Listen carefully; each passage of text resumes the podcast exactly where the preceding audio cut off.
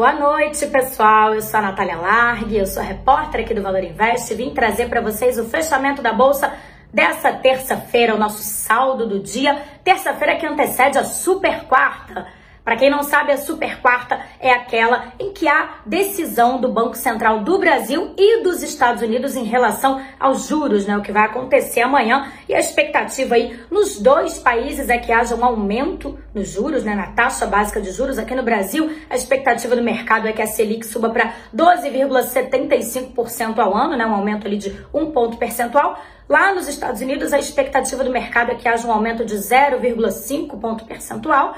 E aí, com isso, os investidores ficaram um pouco mais aversos aos riscos, né? Aqui no Brasil, um exemplo disso foi o volume financeiro da Bolsa, que ficou bem abaixo do que costuma acontecer normalmente nesse ano, né? Ficou ali em torno de 18 bilhões de reais, o normal para 2022, né? A média diária de 23 bilhões de reais, então ficou realmente bem abaixo. Com isso, o Ibovespa passou o dia oscilando no sobe e desce e encerrou o dia em queda. Na verdade, uma queda bem sutil ali, bem perto da estabilidade de 0,10%. Está cotado aí a 106.528 pontos.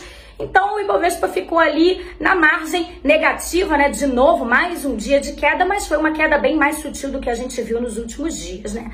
A ação que mais sofreu hoje no principal índice da bolsa foi a da JHSF. E segundo os analistas, a empresa está passando por uma correção, né? Porque nas últimas semanas ela subiu bastante, na última semana teve uma alta de quase 10%.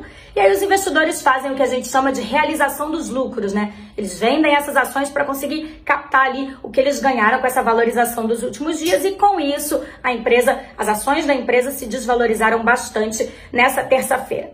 Do outro lado, quem subiu bastante foram as ações da SLC Agrícola, que é uma estreante na bolsa, né? entrou na carteira do principal índice da bolsa ontem e subiu hoje bastante, mais de 6%, então foi a líder aí das altas. Agora vamos falar do dólar. O dólar comercial hoje sofreu uma queda bem significativa de 2,14%, está cotado a R$ 4,96. Ainda tá alto, gente, pois é, eu sei, mas pelo menos teve uma queda e boa parte disso veio por causa do swap cambial, do leilão de swap cambial promovido pelo Banco Central, que para quem não sabe, o Banco Central coloca ali, injeta dólar no mercado futuro, né, para ancorar ali as expectativas e caso haja uma demanda maior pela moeda, não tem aí uma alta tão grande. Então, com isso, a gente viu uma queda do dólar hoje. Amanhã eu volto com notícias do Copom, né, que é a reunião do Banco Central aqui do Brasil para falar sobre a Selic, né, o que, que vai acontecer com a Selic. Vou contar para vocês também o que, que aconteceu com os juros dos Estados Unidos e, claro, o que, que vai acontecer com a Bolsa, né? A expectativa aí é de um aumento dos juros, né? Vamos ver como é que o mercado vai responder a isso.